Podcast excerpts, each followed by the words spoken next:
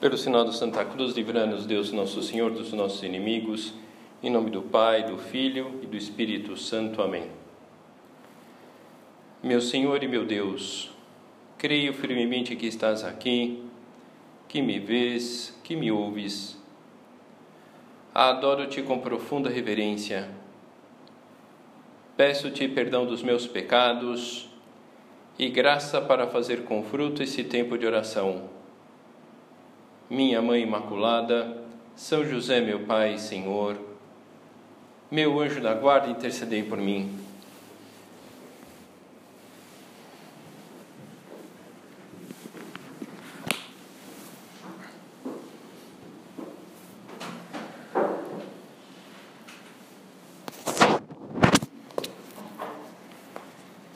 Estamos aqui hoje porque nos propusemos a fazer o nosso recolhimento mensal, essa parada periódica para aprofundar em algum tema e utilizá-lo como pano de fundo, como exame para a nossa vida de relacionamento com Deus.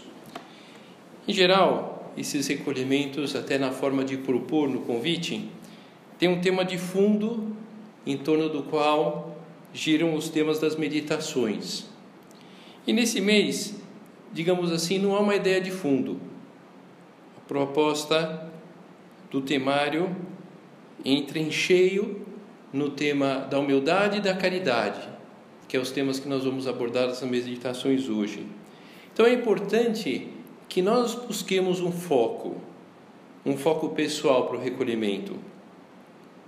E cada um pode fazer por conta própria, mas eu tenho uma sugestão eu tenho uma sugestão um pouco para relacionar intimamente a humildade e a caridade.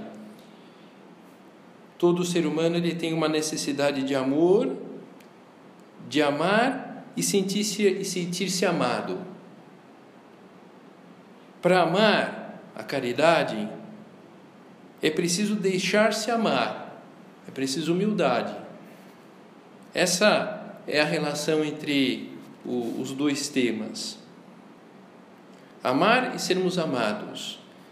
Eu creio que quando nos propomos a pensar sobre essas virtudes, são virtudes que, que nos impulsionam, que, como todas, mas essas duas têm um especial, um especial peso, uma especial motivação para nós.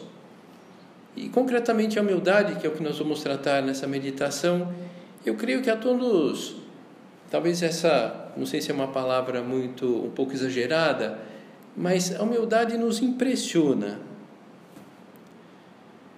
Também impressionava Jesus. Basta observar atentamente aquela cena do centurião narrada por São Lucas no capítulo 7.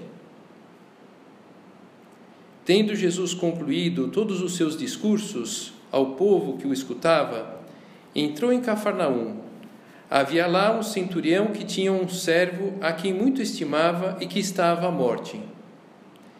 Tendo ouvido falar de Jesus, enviou-lhe alguns anciãos dos judeus, rogando-lhe que o viesse curar.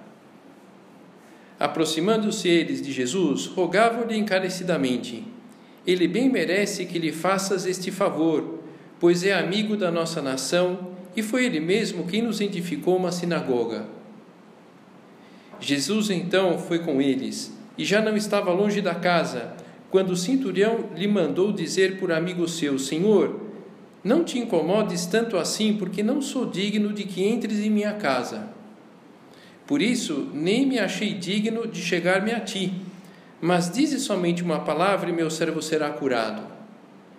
Pois também eu, simples subalterno, tenho soldados às minhas ordens, e digo a um: vai ali, e ele vai e a outro: Vem cá, e ele vem. E ao meu servo: Faz isto, e ele o faz. Ouvindo essas palavras, Jesus ficou admirado. Como comentava, eh, nos impressiona a humildade, a, a cena, essa cena da humildade do centurião, impressiona Jesus, que fica admirado. Voltando para a casa do centurião, os que haviam sido enviados encontrar, encontraram o servo curado.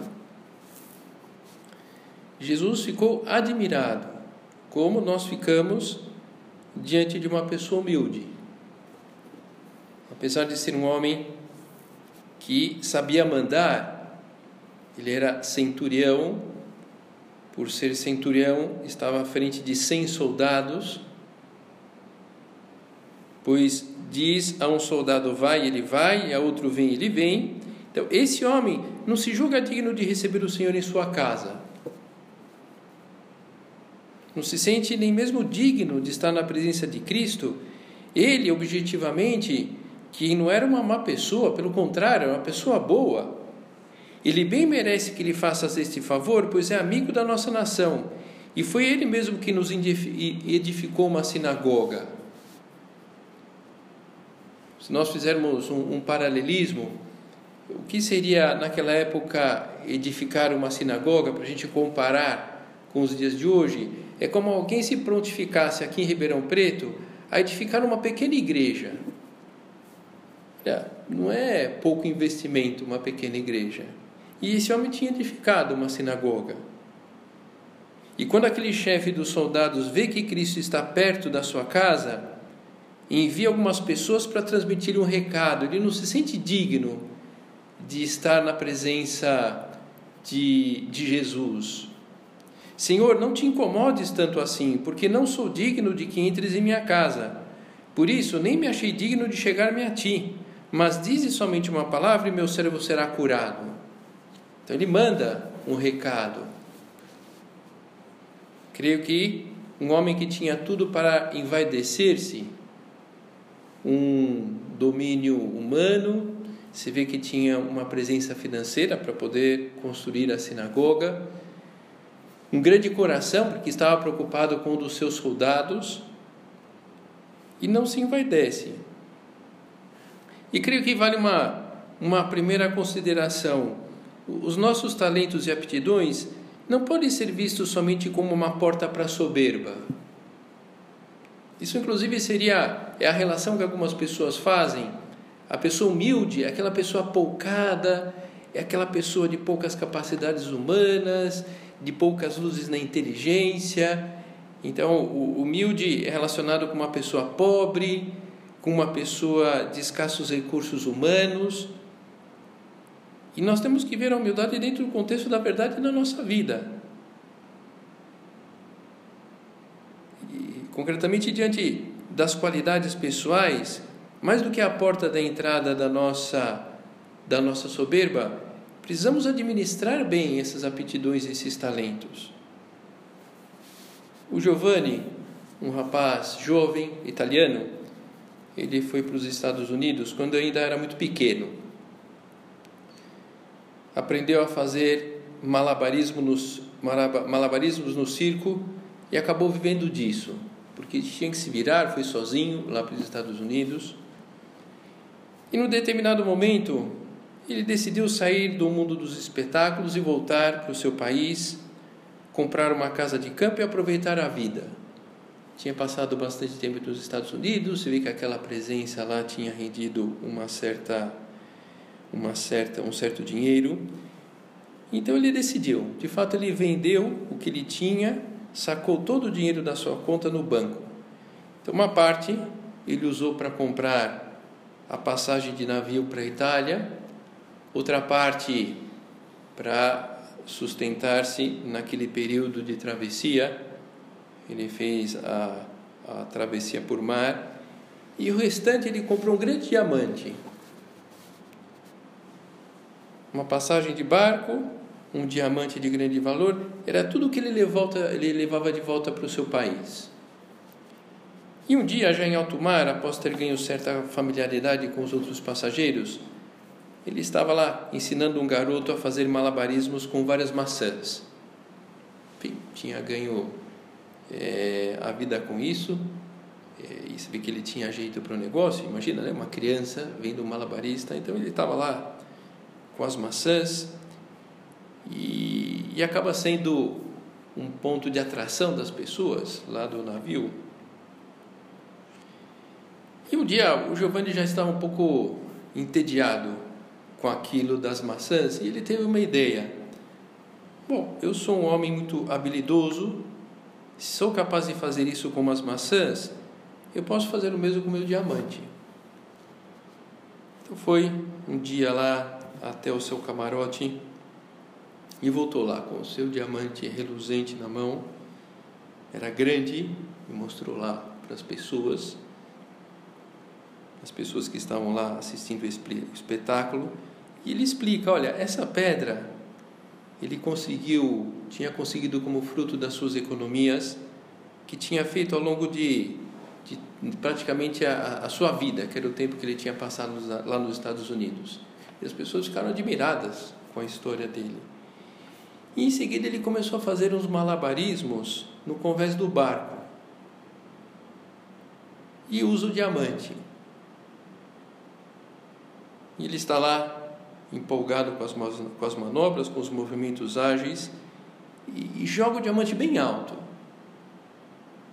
E todo mundo estava lá atento, sem dar um suspiro, até o momento que o diamante volta nas mãos do, do Giovanni. Sabiam da preciosidade daquela pedra, tanto que suplicaram para o Giovanni não, não faz mais aquilo, né? Então, o pessoal né, tinha passado mal com aquela manobra. E o Giovanni estava agitado, não ouviu muitos apelos lá da plateia e continuou com os, os movimentos lançando a pedra ainda mais alto. A pedra ainda mais alto, mais alta. O público estava apavorado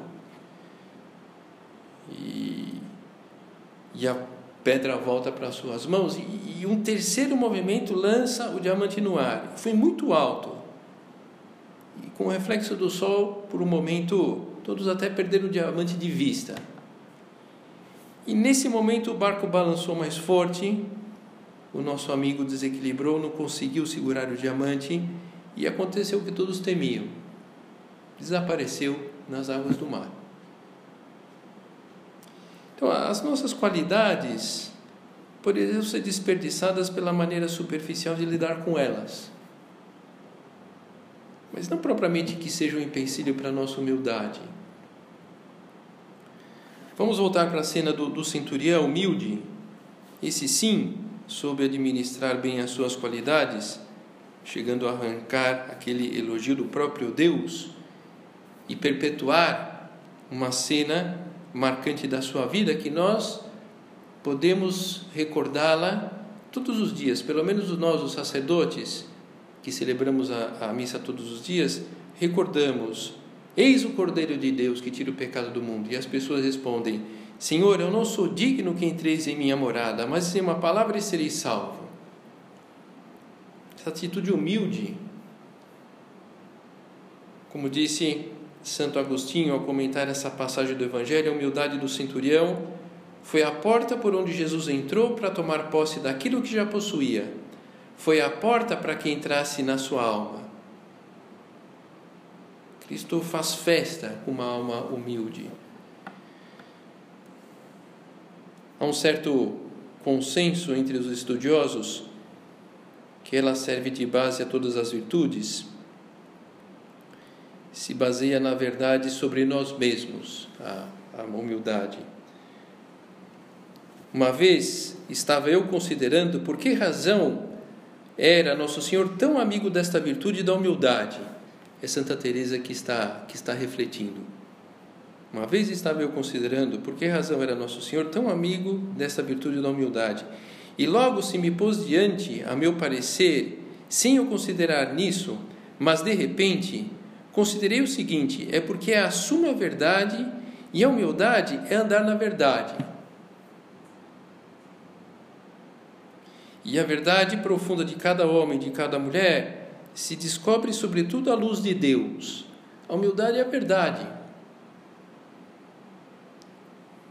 Uma luz que destaca a realidade do amor divino na nossa vida. Nós somos amados por Deus e sob o amparo dessa luz, do amor de Deus sobre nós, identificamos que o, o que temos de bom de Deus procede e que, pelo contrário, as misérias da nossa vida são fruto dos nossos pecados.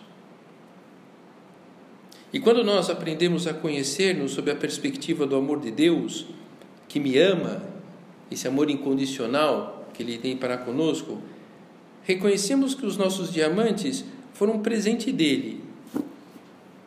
O conhecimento próprio leva-nos como pé, pela, pela mão à humildade. Conhecimento próprio, efetivamente, eu tenho essa qualidade, eu tenho essas aptidões. Eu tenho diamante. Então não posso brincar com esse diamante, mas não posso vê-lo já imediatamente como a porta da soberba. O humilde ele reconhece o que tem de bom, o diamante, mas também o que tem de mal. A humildade é verdade. Reconhece o diamante que tem, mas também a pedra de carvão, valorizando de forma adequada, baseada na realidade tanto um como o outro. Então isso da pessoa que fica olhando para suas misérias, para os seus defeitos, porque assim eu cresço em humildade, em aniquilamento. Olha, essa pessoa ela pode estar abrindo porta, porta para uma grande depressão, mas não para humildade. Porque humildade é verdade. Nenhum de nós é a pura maldade. Seria uma visão errônea essa, como também nenhum de nós acertamos sempre. A pessoa humilde sabe das qualidades e dons que tem, não só os seus defeitos, e agradece a Deus. Experimenta intimamente a verdade daquelas palavras de São Paulo que tens que não o tenhas recebido. E se o recebesse, por que te glorias como se não tivesse recebido? E ser consciente dos dons de Deus, dos talentos recebidos, leva a não se vangloriar deles, pelo contrário, sente mais vivamente a necessidade de fazê-los frutificar. É o meu diamante. Não fui eu que criei esse diamante, eu encontrei, mas não fui eu que criei. Os santos, eles têm a consciência clara de possuir muitos e grandes dons de Deus, mas isso não constitui um motivo de soberba, porque não cai no erro de torná-los próprios, mas agradecem a Deus. E essa humildade leva-os a pensar que outros teriam correspondido a esses dons muito melhor e teriam, teriam tirado mais partido deles. Mas esses dons vieram para nós. Nosso Senhor quis entregar a nós. A pessoa humilde se sente incomodada com os louvores porque percebe que são imerecidos, sobretudo porque a verdade dos próprios erros cometidos está muito clara aos seus olhos. Da pessoa humilde, a pessoa soberba não vê as limitações, não vê os seus pecados. Quanto mais me exaltarem, meu Jesus, humilha-me mais no meu coração fazendo-me saber o que tenho sido e o que serei, se tu me deixares, comenta São José Maria. Humildade é verdade, efetivamente não se sente merecedor de nenhuma recompensa especial por cumprir os seus deveres, vivendo aquela recomendação de Jesus com muita naturalidade. Quando tiveres feito tudo o que vos foi mandado, dizei: somos servos inúteis e que, o que tínhamos que fazer, fizemos. Então, aquela ideia é, lógico, Jesus ele fala de uma maneira assim, muito polida e, e, e diante daquelas, daqueles talentos que nós recebemos de Deus e que fizemos render, o que seria o comentário mais adequado? Deus, ele, talvez ele nunca vai fazer esse comentário que eu vou fazer agora. Olha, você não fez mais que obrigação, né? Você com tantos talentos, e, e o fato de você ter rendido, olha, não fez mais que obrigação, porque você recebeu. Lógico, é uma maneira talvez indelicada de fazer um comentário, mas no fundo é isso, né? E uma pessoa humilde é, que percebe que recebeu muitos talentos e que, e que luta para render aqueles talentos e ao mesmo tempo é, se vê mais merecedor de censuras do que eh, de louvor, porque se conhece, não é porque está fazendo drama, mas é que se conhece. Quando te vires como és, há de, há de parecer-te natural que te desprezem. Quando a gente vai crescendo nessa delicadeza de amor a Deus, nossa, nós vamos percebendo como a maldade dos nossos atos. E, e, diante do desprezo, do maltrato de alguém, olha, é isso realmente o que eu mereço. Mas não aqui o humildezinho no, no sentido pejorativo da palavra, mas é real mesmo. E a pessoa humilde, a não estar cega pelo brilho próprio, mas pelo contrário, reconhecer-se imperfeita, ela valoriza muito as virtudes dos outros e aprende com eles. O verdadeiro humilde sempre anda duvidoso das virtudes próprias, e muito de ordinário julga mais seguras e de mais valia as que vê no próximo. Procuremos, pois, continua Santa Teresa, atender às virtudes e às coisas boas que vimos nos outros, e tapar seus defeitos com os nossos grandes pecados. E com esta maneira de agir, embora não se faça logo com perfeição, vem-se a ganhar uma grande virtude, que é de termos a todos por melhores do que nós, e começa-se a ganhar por aqui o favor de Deus. E chegamos àquilo que almejava uma boa alma, que eu seja santo e os demais melhores do que eu, que eu seja santa e, e as demais melhores do que eu. Por conta da concepção de vida da pessoa humilde, acaba sendo também alguém aberta ao trato social, longe dos focos de discórdia, fonte de serenidade, de compreensão, de paz, a pessoa que luta de verdade por chegar à humildade. Nada façais por rivalidade nem por vanglória, mas cada um por humilde, por humildade, considere os outros superiores a si, não atendendo aos seus próprios interesses, mas aos dos outros. O homem humilde a mulher humilde escuta, não tenta impor a sua opinião, mesmo que a tenha. Como aquela opinião não foi solicitada, ela irá abster-se de manifestar essa opinião. A pessoa humilde é flexível para retificar quando percebe que cometeu um erro, ao mesmo tempo que não se estranha de tê-lo cometido, nem que outros os cometam. Uma época atendi uma pessoa, uma mulher jovem, e ela tinha essa característica, característica da, da humildade justamente nesse âmbito de, de retificar quando percebia que cometeu algum erro. É, era tão simples nesse sentido que era, era, era, era digamos assim, um, né, uma, uma sinceridade, uma simplicidade desconcertante. Olha, padre, de fato, foi isso e isso aqui que aconteceu. Puxa, não, é, não, quase que nem tinha o que falar, né? Porque era tão clara para ela e era verdade. E era verdade.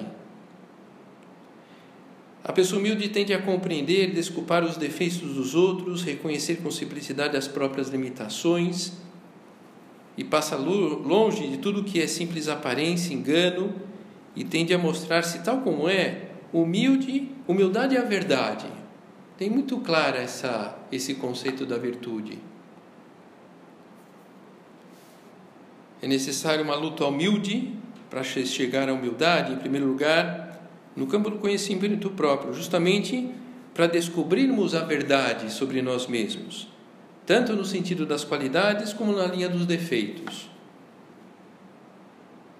Crescemos em humildade quando aceitamos a oportunidade de submeter o juízo próprio e de obedecer. Puxa vida, uma coisa complicada isso. Quando nos atemos, seguimos ao previsto e exigido para todos, sem procurar sem exceção.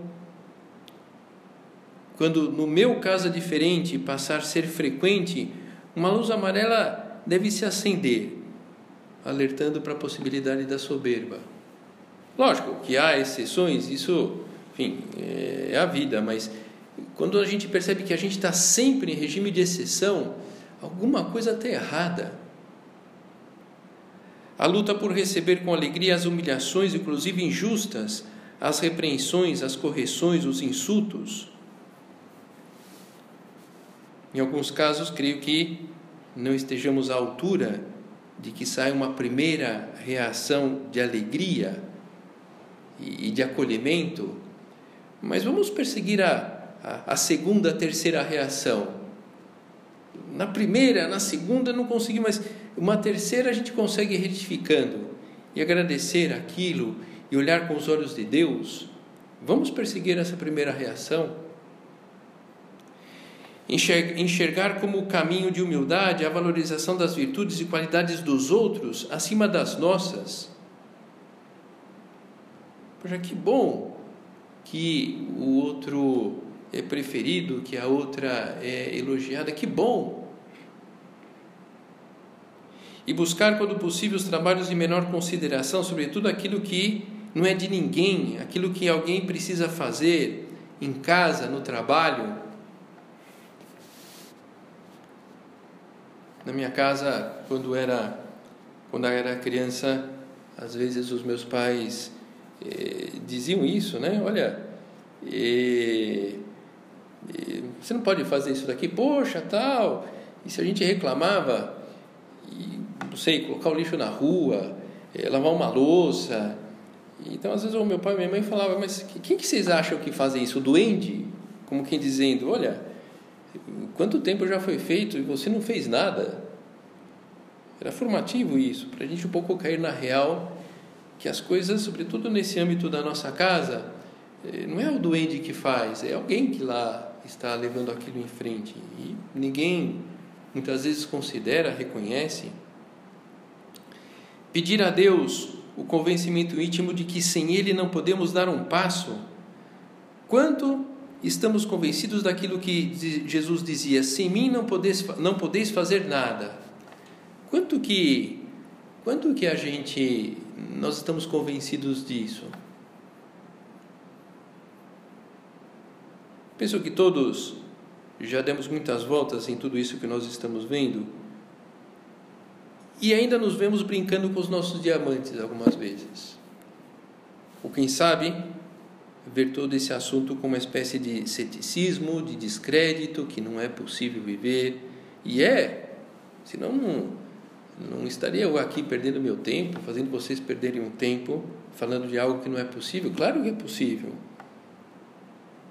Portanto, vale a pena ter presente que existe um grau de humildade que é um dom que Deus dá a quem quer e que nós podemos pedir. Ou seja, esse tema da humildade, como vários outros da vida espiritual, não está somente nas nossas mãos. De fato, se nós olhamos que depende somente de nós, é desesperador. Mas precisamos contar com a ajuda de Deus. Isso comenta Santa Teresa.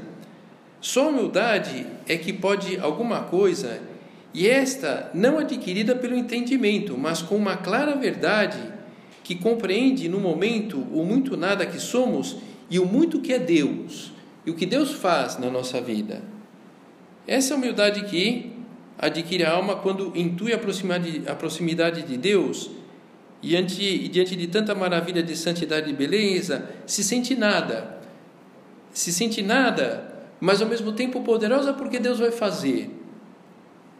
Outro dia conversava com uma pessoa e era primeiro encontro e a pessoa me dizia: Padre, para que o senhor me, me conheça rapidamente, eu sou um chuchu insosso, sem atrativos humanos, mas acredito que Deus possa fazer muito através de mim.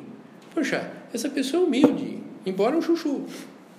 Chuchu não no sentido assim de, né, de, de né, um chuchu carinhoso, um chuchu mesmo. Uma humilde, insossa, sem atrativos humanos, mas sabendo o que Deus poderia fazer através dela. É o dom da humildade que nós vemos refletida nos grandes profetas quando tiveram a experiência da visão de Deus. Isaías, enquanto ouvia os querubins cantar Santo, Santo, Santo, ele, ele dizia: Ai de mim, estou perdido, pois sou um homem de lábios impuros e vivo com o povo de lábios impuros. E eu aqui estou ouvindo ah, o canto dos anjos, não sou digno disso. É a humildade que vemos refletida em Nossa Senhora no Magnificat a minha alma glorifica ao Senhor e o meu espírito se alegra em Deus, meu Salvador, porque pôs os olhos na humildade da sua serva. O autor da humildade cristã, como de toda a ascética, é o amor de Deus. Só quem ama verdadeiramente não se lembra de si mesmo. É o que nós iremos meditar um pouco na segunda meditação do recolhimento também. Para irmos terminando, a título de resumo, trago aqui umas palavras de Santo Agostinho que oferece uma síntese de tudo isso que nós estamos meditando. Dois amores construíram duas cidades. O amor próprio até o desprezo de Deus, a terrena. O amor de Deus até o desprezo de nós mesmos, a celestial. Aquela busca a glória dos homens, para esta, pelo contrário, a sua máxima aspiração é Deus, testemunha da sua consciência. Na primeira, os poderosos e as gentes submetidas estão dominadas pelo afã de poderio. Na segunda, todos se servem no amor mútuo. Por fim, para fazermos novamente um link com a outra meditação e finalizar a nossa meditação, se não formos humildes, não perceberemos que somos amados. Dando então abertura à carência, à solidão, quando na verdade, pela nossa condição de filhos, de filhas de Deus, temos todas as condições de sermos pessoas queridas e sentir-nos efetivamente desse modo. Imita a Virgem Santa. Só o reconhecimento cabal do nosso nada pode tornar-nos preciosos aos olhos do Criador.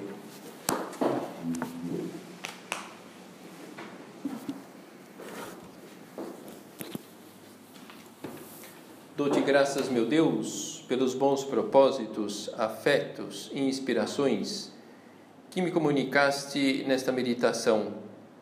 Peço-te ajuda para os pôr em prática. Minha Mãe Imaculada, São José, meu Pai e Senhor, meu anjo da guarda, intercedei por mim.